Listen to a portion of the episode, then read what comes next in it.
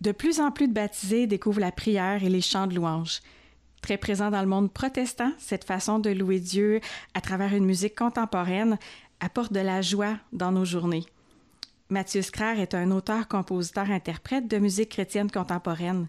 Catholique, il participe à la vitalité de sa propre paroisse grâce à ses chants de louange.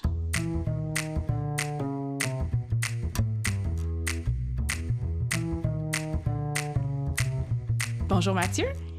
Bonjour Amélie. Ça va bien? Ça va très bien. Hey, merci d'être venu jusqu'à nous. Merci de l'invitation, ça me fait plaisir. Très apprécié. Euh, ben, comme euh, on l'entendait dans l'introduction, tu es un compositeur, auteur et interprète. Peux-tu euh, me raconter, nous raconter comment est-ce que tu as plongé dans, dans, cette musique-là, dans la musique chrétienne, au point de, de vouloir même en composer? Ah ben c'est facile. Moi, je suis, un, je suis, un, fan de musique chrétienne, de chants de louange contemporain. Euh, je sais que tu es euh, toi-même fan de EXO. Oui. Thierry Ostrini m'a enseigné un petit peu wow. pendant une semaine euh, sur la composition. Mais moi, je suis un fan des auteurs-compositeurs qui euh, composent des chants de louange, mais dans un style contemporain, avec des arrangements contemporains pour un band, avec des sonorités avec lesquelles je suis à l'aise, qui viennent me chercher, moi, euh, comme fan de musique en général, de musique mmh. contemporaine, du pop, du rock, l'instrumentation, je me retrouve là-dedans. Alors j'ai été séduit, moi, par ces styles d'écriture qui détonnaient avec la musique que j'avais connue dans mon enfance et que je connais encore dans les communautés paroissiales. Ouais. Bon, et alors ça détonne beaucoup et ça m'a séduit. Ça m'a séduit aussi à entrer dans la prière de louange, dans, à découvrir la prière de louange. Et j'ai découvert avec ça que ça change une vie quand on intègre la louange dans, comme mode de vie. Mm -hmm. Ça change une vie, j'en suis témoin, j'ai vu les bénéfices. Et là, au fond, moi, ce que je veux faire, c'est euh, partager cette expérience-là à travers ce véhicule d'un un style contemporain, une qualité de production. Et euh, je trouve qu'aujourd'hui, euh, actuellement, dans, dans l'Église catholique du Québec, il y a un peu un désert, Mm-hmm. mm -hmm. au sens où il y a de très belles productions qui se font, mais pas ici. On va chercher des chants chez les chrétiens évangéliques au Québec. Oui. Qui font Impact. des albums. Impact, Ouais. c'est une grande source d'inspiration. Sébastien Korn m'a enseigné beaucoup sur la, composition, d'ailleurs, le leader d'Impact. Et le bassiste d'Impact a réalisé certains de mes arrangements. Euh, et on retrouve aussi une qualité euh, chez euh, les, les, les catholiques, mais en Europe. Oui, Glorious, Open, euh, il y en a plein, là. Euh, euh, Be Witness, il me semble aussi, là, euh, que, que, je connais un peu. Ah oui, tout à fait. Et il y a plusieurs de ces groupes, c'est des groupes qui, donc, qui écrivent dans un langage contemporain qui vient me chercher, moi, comme auteur, comme, comme musicien, comme mmh. fan d'abord. Et donc, c'est un véhicule extraordinaire pour entrer dans la prière de louange. C'est un autre véhicule. Je pense que le, le Seigneur nous amène à aujourd'hui à explorer ce véhicule-là. Sauf que ici au Québec, ça n'existe pas. On va piger nos chants ailleurs. Alors je me suis dit, ben moi, je suis capable de mettre deux, trois accords un arrière de l'autre, oui. d'écrire un peu dans ce style-là. J'ai étudié dans le son. Pourquoi je ferais pas ça? Alors moi, j'arrive avec une question, une grande question. Est-ce que le bon Dieu veut ça dans l'Église catholique au Québec? Uh -huh. Et moi, c'est ce que j'explore. Et jusqu'ici, il y a... Euh, dans la communauté de l'Emmanuel à Québec qui, euh, qui, euh, qui, qui, qui, fait ça, qui explore la, la, une production, là, viser quelque chose de professionnel mm -hmm. dans le son, dans l'image. Sinon, là, quelques petites initiatives qui s'en viennent ici et là, ah oui, mais, okay.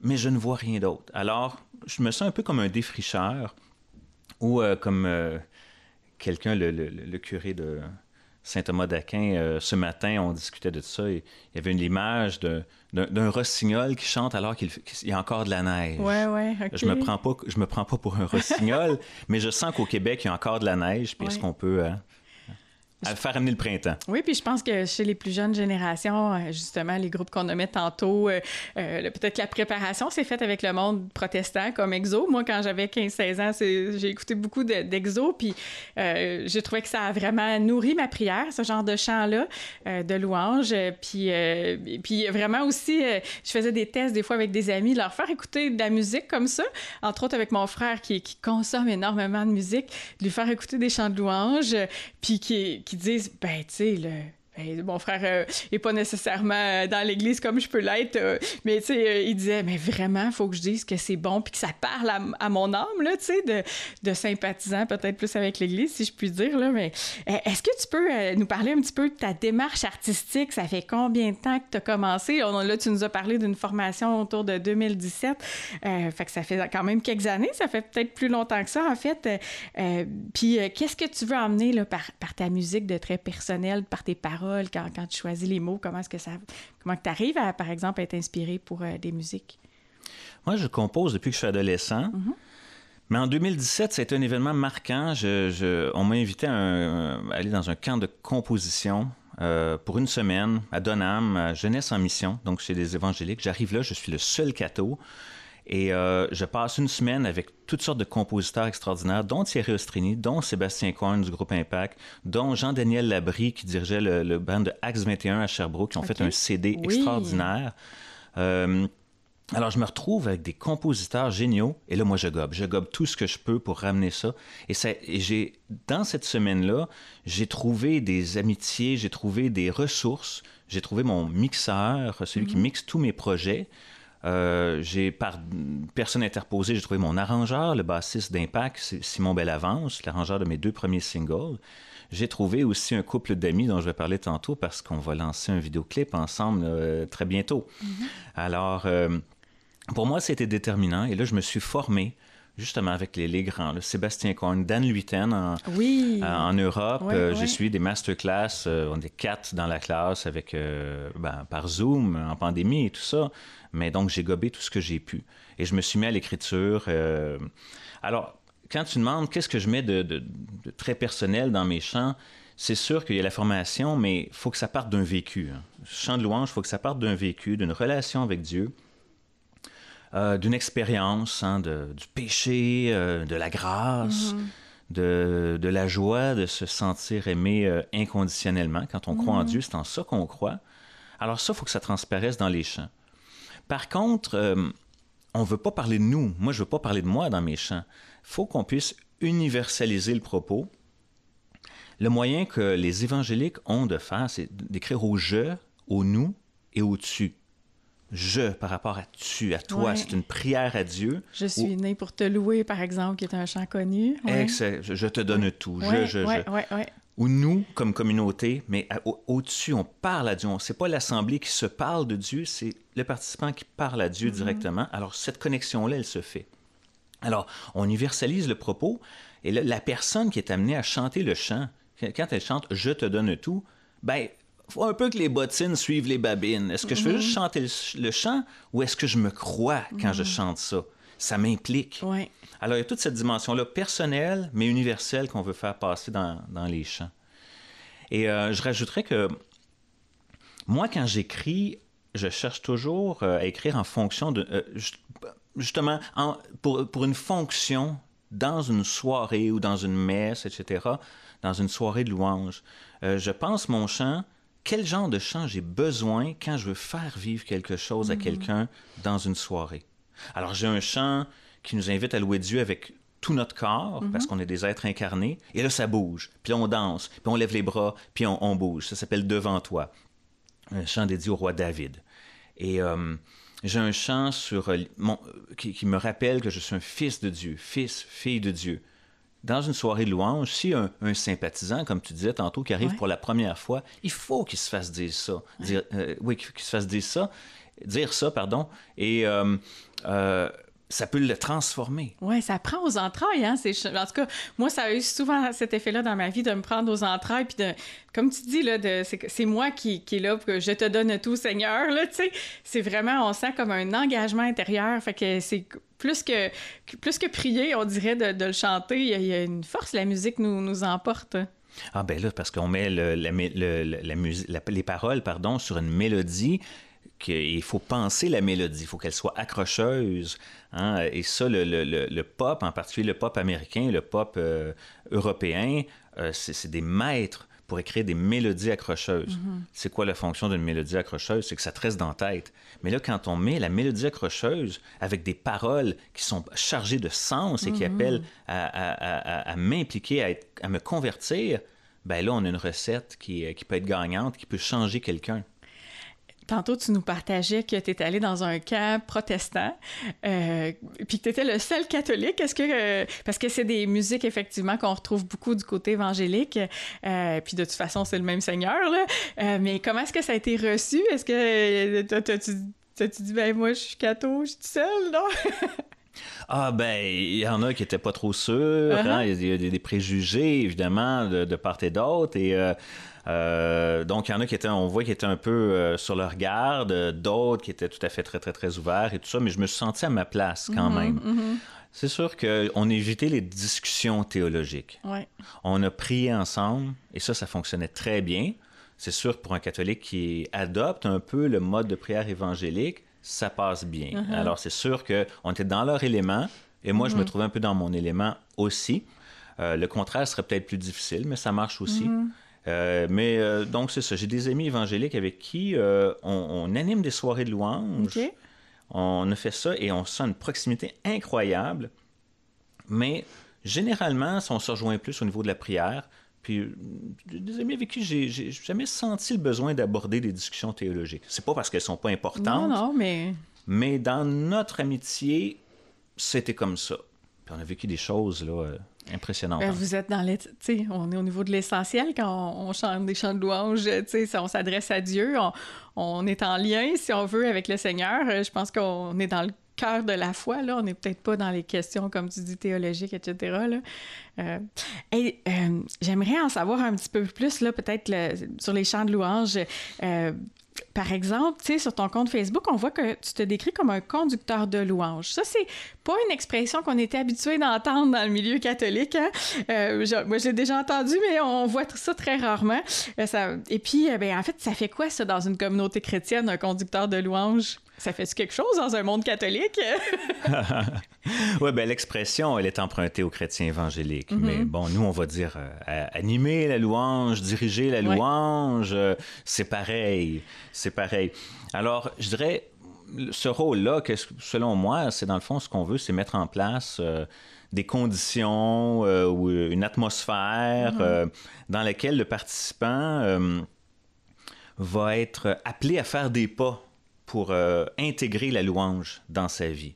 C'est pas juste un événement en passant, mais eh, on essaie d'attirer pour que les participants intègrent la louange dans sa vie. Qu'est-ce que ça veut dire? Selon moi, la, vie de louange, c'est être convaincu que, que, Dieu est avec moi en toutes circonstances. Celle que je juge bonne, celle que je juge mauvaise. Puis, des fois, moi, je suis un peu mauvais juge. Mm-hmm. Ce qui peut me paraître mauvais, Dieu veille et ça peut tourner pour mon bien. Tout concourt au bien de celui qui aime Dieu. Alors, euh, si on amène le participant à faire des pas dans ce sens-là, eh bien là, on, a réussi notre pari. Alors, à part ça, c'est sûr que le conducteur de louange, il peut chanter, ça peut être lui qui dirige le chant, mais pas toujours. Moi, j'ai appris énormément de, de, de, ma sœur, qui est euh, une animatrice de louange extraordinaire. Ce n'est pas une chanteuse, elle va chanter euh, dans un groupe, pour, mm-hmm. elle est capable de, diriger un peu, et elle fait des efforts à cet effet-là, mais comme animatrice de louange, elle est extraordinaire. J'ai à peu près tout appris d'elle. Et euh, donc, les deux ne vont pas nécessairement ensemble. Moi, ça va ensemble, mm-hmm. mais ça ne va pas nécessairement ensemble peut-être euh, un niveau euh, peut-être plus personnel, c'est quoi les impacts de la, du fait de louer dans ta vie? Euh, dans le fond, tu l'expérimentes depuis même probablement avant 2017, avant ton cas, fait que ça fait plusieurs années. J'entends que ta sœur aussi euh, connaît ce milieu-là de la louange.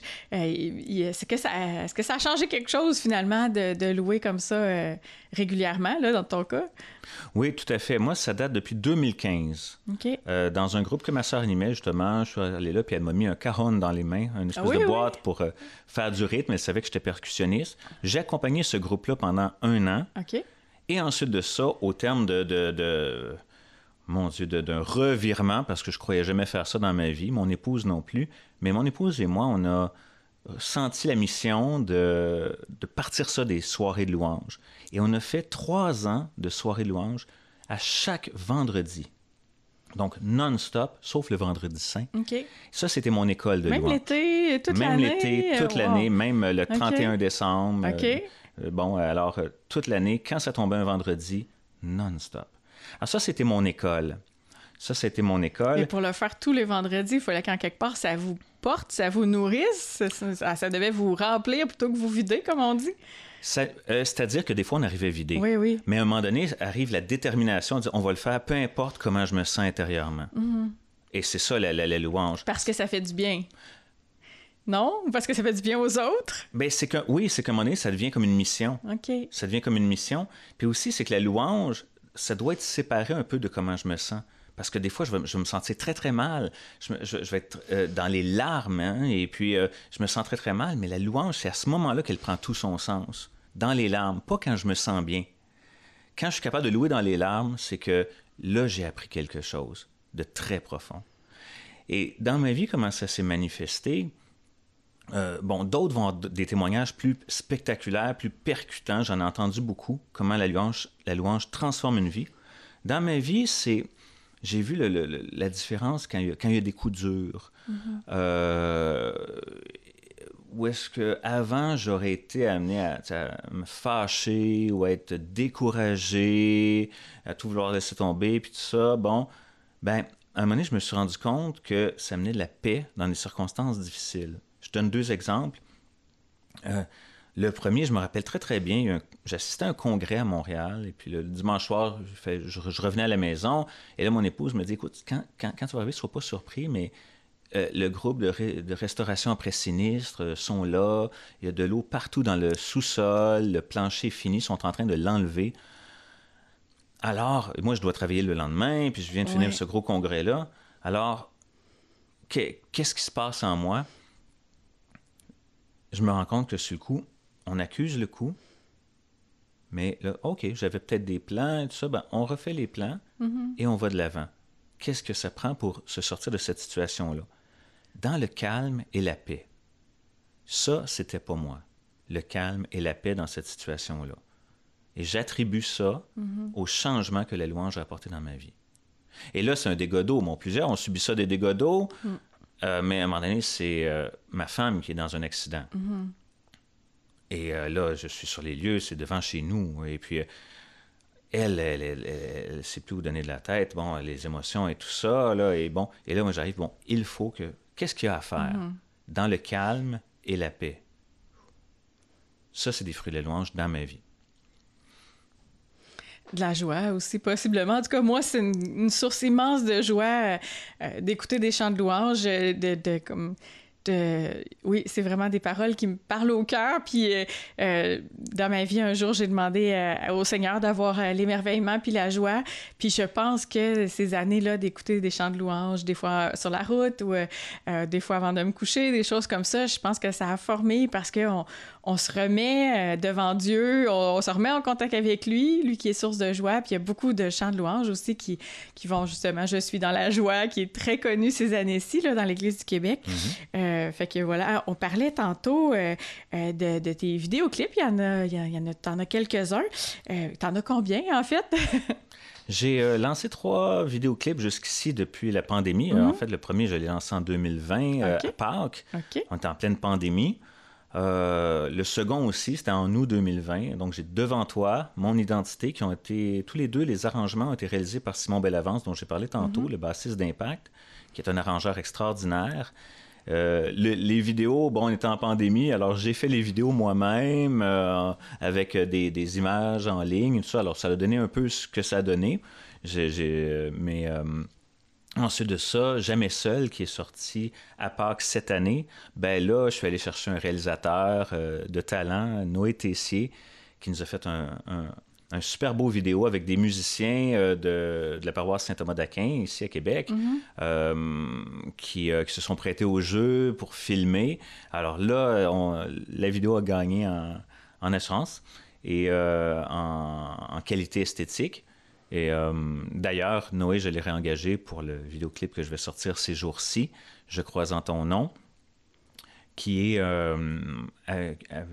pour lequel je suis allé chercher un couple d'amis évangéliques que j'avais rencontré à Donham, donc dans cet événement dont on a parlé, le camp de composition. Euh, Alain est pianiste, Lélia chante. Et j'avais ce chant, Je crois en ton nom, qui est euh, un peu un credo. Donc, quand je parlais de mhm. fonction dans une, dans une soirée ou à la messe, c'est un credo, pas autant au sens d'un résumé de la foi, euh, comme le, symbole des apôtres, mais un credo de louange. C'est-à-dire, je crois en ton nom, je crois en toi en toutes circonstances. Mhm. Alors, euh, donc c'est ça, ça, on va le lancer très prochainement. c'est moi qui ai fait l'arrangement à ce moment-là. Euh, donc, c'est-à-dire enregistrer les guitares, programmer la batterie, tout ça. Alain a enregistré le piano. Et on a fait mixer ça chez euh, celui qui mixe toutes mes chansons, Jasper Zakaria à Sherbrooke, que j'avais rencontré par Alain. Euh, par mon ami Alain. Donc, tout ça revient à, ce camp de, composition à Donham. Excellent. Euh, dis-moi, il y a eu dernièrement, tu as parlé de la communauté de l'Emmanuel, il y a eu une retraite des artistes. Je pense que tu étais présent. Peux-tu nous parler un peu de, de cet événement-là? Est-ce que tu as aidé aussi à à programmer ça, je sais pas comment dire ça. Là, Oui, c'est bon, c'est bon, là, programmer, euh, organiser, oui. Ben, euh, le, père Martin, euh, Martin Lagacé de la communauté de l'Emmanuel, on se connaît depuis un bon bout de temps. Mm-hmm. Et lui, il a un don extraordinaire pour rassembler des talents et tout ça. Et puis, donc, on, il croit beaucoup à l'idée de stimuler la créativité dans l'Église. Il a une vision extraordinaire. Mm-hmm. Il veut euh, aller chercher les artistes, pour les, ceux qui sont au service de l'Église, pour les, former, pour qu'on se forme, qu'on réseaute. Euh, mm-hmm. Je ne sais pas si ça se dit. En tout cas, euh, il veut favoriser le réseautage, on va dire ça comme ça au moins, et qu'on prie en commun. Et la retraite des artistes, c'est ça. Alors au début, je dis bon, euh, ouais, tu embarques là-dedans, ok, mhm. je vais aller zioter un peu qu'est-ce que c'est, je vais participer aux rencontres. Et de fil en aiguille, à un moment donné, on est, je suis venu apporter ça euh, sur mes épaules aussi, autant que, que, que, Martin. Euh, uh-huh. on ne peut pas porter ça tout seul. Et c'est quelque chose d'extraordinaire, d'inédit dans l'Église du Québec à ce moment-ci. Oui, donc c'est la deuxième cette année en 2022, hein? c'est bien ça? Oui. OK. Oui, tout à fait. Et là, cette, cette session, euh, cette session, je parle en termes de session parce qu'on avait de la formation, on avait des mhm, mhm. masterclass, on travaillait la composition, euh, on travaillait euh, l'animation de louange, il y avait un panel d'animation de louange, on travaillait la technique vocale, on avait une formatrice au niveau de la technique vocale, on avait un, un masterclass sur la, la, sonorisation dans nos églises. Ah ouais. Si on veut, si on, si on veut intégrer un style plus contemporain, ben, c'est l'instrumentation, c'est batterie, basse, guitare, tout ça. Nos églises sont pas tout à fait formées pour ça, sont pas sont pas euh, pensées mm-hmm. comme ça, sont pensées plus pour l'orgue et la voix humaine. Alors, tout l'aspect technique doit être modifié, est appelé à être modifié. Alors, ça devient, la retraite des artistes vient aussi un laboratoire pour ça, pour penser cet aspect-là qui est super important. Parce que moi, si je chante avec ma guitare, avec de la percussion dans une église, avec des petites colonnettes qui sont faites pour la voix, qui sont très bonnes pour la, voix, mhm. ça passe pas. Mhm. Alors, tout ça doit être pensé aussi. Alors, la retraite des artistes, on, touche tous ces aspects-là au service de la créativité dans l'église, parce que dans le fond, on veut de la beauté, on veut quelque chose de stimulant, une proposition attrayante aussi pour nos, les générations d'aujourd'hui qui veulent un langage qui leur parle. Mm-hmm. Tu parlais de batterie, guitare. Euh, euh, peut-être qu'il y a des gens qui connaissent moins les chants de louange qui peuvent se demander euh, batterie, guitare, est-ce que ça va ressembler à une messe à gogo? Comme moi, j'ai pas connu ça, mais j'en ai entendu parler. tu sais, oui, ça peut être très dynamique, mais en même temps, ça peut être très intériorisant, les chants de louange. Moi, quand j'ai commencé à chanter à la messe, c'est parce que mon curé, à ce moment-là, en, 2017 aussi, mhm. croyait beaucoup à renouveler sa paroisse. Il dit le chant, c'est une dimension importante. Et il est venu me chercher parce que j'avais des chants qui s'adressaient directement à Dieu, hein, au jeu, comme je disais mhm. tantôt. Et alors, et qui étaient plus vivants aussi. Alors moi, au départ, je me suis dit, bon, je vais chanter à la messe. Les gens vont me dire, c'est plus vivant. Et j'avais ce commentaire-là. Par contre, j'avais un, un, autre commentaire qui m'a un peu surpris à ce moment-là mon Dieu, que c'était priant. Mm-hmm. Beaucoup plus que ce qu'on est habitué d'entendre. Ça, je m'y attendais pas. J'aurais dû m'y attendre, mais c'est le commentaire. Et encore cette semaine, je chantais à la messe et on me, on me donne ce commentaire-là. Ça nous aide à prier. Alors, il y a une dimension de vie. Puis je pense que quand on est chrétien, on est en vie. On a besoin de vitalité. On ne veut pas des chants qui nous endorment. Mm-hmm. Mais les chants, les chants de louange dans, que, dont je parle et que je chante, je pense qu'ils sont encore plus spirituels que ce qu'on a connu. Qui viennent nous, qui nous, nous intimer à entrer dans cette relation-là, justement par justement juste le fait de chanter au je et au-dessus, ça m'implique. Et les, les, mélodies, les arrangements, c'est aussi quelque chose qui, qui nous est familier. Il y a beaucoup de choses qui, sont, qui ont un caractère étranger à la culture dans une messe catholique, mais on, là, on, donne un petit coup de pouce pour donner du familier. Alors, l'auditeur moyen, qui a mon âge, qui est plus jeune, euh, il est habitué à entendre de la basse, de la batterie, de la percussion et des guitares. Et on peut faire beaucoup de beau et de bon avec ça. Et donc, on l'accueille dans l'Église avec un style qui lui est familier et qui va chercher son cœur. C'est peut-être un temps aujourd'hui pour euh, ranger les orgues, pas les détruire, jamais, mm-hmm. parce que c'est beau l'orgue. Moi, je, suis organisme de formation. Ah oui? je suis organisme de formation. Et on le range pour chercher un langage plus actuel, qui va parler au cœur, et après ça, on peut revenir à quelque chose d'intemporel, comme l'orgue, effectivement, qui mm. cet instrument majestueux mais je pense c'est un temps pour explorer ça, pour aller chercher le cœur de nos contemporains. C'est vraiment intéressant parce qu'un jour, un prêtre me disait, euh, euh, les évêques étaient allés euh, à Rome voir le pape, parler un peu, ils font ça, les visites ad limina mm-hmm. régulièrement. Puis ce prêtre-là avait dit, tu sais, Amélie, le pape n'a pas besoin de savoir quoi dire, tu sais, parce que dans les fêtes, c'est l'Évangile qui a proclamé, mais il voudrait savoir comment bien l'annoncer, par exemple au Canada, en Occident, puis les, les évêques vont lui parler aussi de ça. C'est un peu, un peu cette analogie-là de, de, dire, ben l'Évangile, le message, la Bible est toujours la même, mais comment faire pour toucher le cœur de nos contemporains? Puis, euh, je ne sais pas si tu as eu l'occasion de lire euh, Rebuild, euh, des livres manuels de survie pour la paroisse. puis dans ces livres-là, justement, le chant de louange, le, soin apporté au chant est très important. Ton curé avait une bonne intuition quand il est allé te chercher. Que, ouais, j'étais contente de t'entendre sur les, les, impacts un peu de la communauté euh, comment est-ce que la communauté a reçu ça au départ? Oui, bien déjà, les expériences dont tu parles, euh, mhm. les livres dont que tu nommes, c'est des expériences de paroisses qui ont été reconstruites, qui, ont, qui sont parties de rien et qui sont devenues prospères au sens de, de évangélisatrices, tournées vers les autres et très accueillantes. Euh, pour et ça, c'est une grande partie. Une grande partie de ce que je fais vient de ces principes-là. J'ai lu toutes ces choses-là. Mhm. Toutes ces choses-là, il y a des principes qui ont bien du sens. Par exemple, ben, quand tu es dans une communauté, en, vue de quoi tu fais tes, choix? Il dit, ben, euh, Rebuild, donc tu parles, l'histoire d'une paroisse reconstruite, euh, il y a un principe fondamental, c'est, ben, donne-toi une, image de celui qui n'est pas dans ta paroisse, mais que tu veux avoir, et fais tes choix en fonction de lui. Alors, si je prends le. Et dans leur histoire, ils disent, bon, on va chercher le, disons, le professionnel moyen, un gars de 30, 30 ans, 35 ans. Bon, notamment, qu'est-ce qu'il écoute comme musique? Et donc, le style euh, dont je parle, un style plus contemporain avec euh, des arrangements contemporains, ben ça va lui parler si je suis attentif à ce qu'il veut. Alors quand il va venir dans mon église, dans ma paroisse, il va se sentir accueilli. Et moi, mon expérience, c'est euh, souvent quand je fais des sacrements, quand je chante pour les sacrements, et qu'il y a des gens donc, qui ne viennent pas à la messe habituellement, on, vient pour accompagner la famille et tout ça, mm-hmm.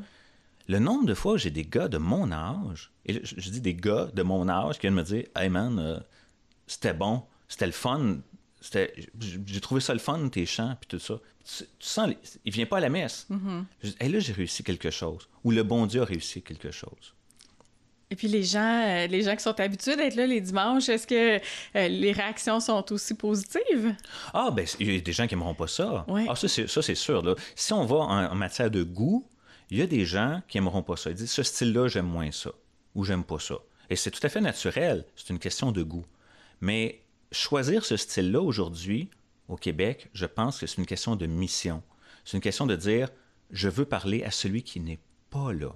Et je pense que le défi pour une équipe pastorale et pour un prêtre, c'est de dire embarquer toute la communauté pour dire ben là, nos goûts personnels, peut-être on va faire attention, on va les mettre un petit peu de côté, pour être tournés ensemble vers celui qui n'est pas là et qu'on veut attirer, pour qu'il devienne un, membre de notre communauté. Et là, quand on réussit ça, ça peut être difficile, ça prend une bonne pédagogie pour embarquer et euh, la communauté qui est existante, ben là, c'est une communauté qui devient ouverte, accueillante et euh, évangélisatrice. Et ça, c'est peut-être quelque chose qu'on a perdu un peu. James Mallon, par exemple, dans un, des livres dont tu parlais, disait on a un peu perdu ça et c'est dommage parce que ça fait partie de notre identité. Faire connaître et aimer Jésus-Christ, hein? c'est le centre euh, de la mission. Et en terminant, peut-être si je te disais, euh, ça serait quoi tes mots de la fin euh, que tu aurais le goût de nous partager, tout simplement, si je te laisse terminer? Qu'est-ce que tu aurais le goût de dire aux gens? Ben moi, j'ai un, grand souhait, j'ai un grand vœu, c'est que justement les, les paroisses du Québec redécouvrent ce sens de l'évangélisation et euh, quand on voit les chants de louanges euh, dans ce style dynamique, peut-être avec batterie, guitare et, tout ça, de ne pas avoir peur parce que c'est un langage contemporain. Et quand on dit on, euh, on veut évangéliser avec ça, ça peut devenir un véhicule extraordinaire. Eh bien, merci beaucoup. Merci à toi.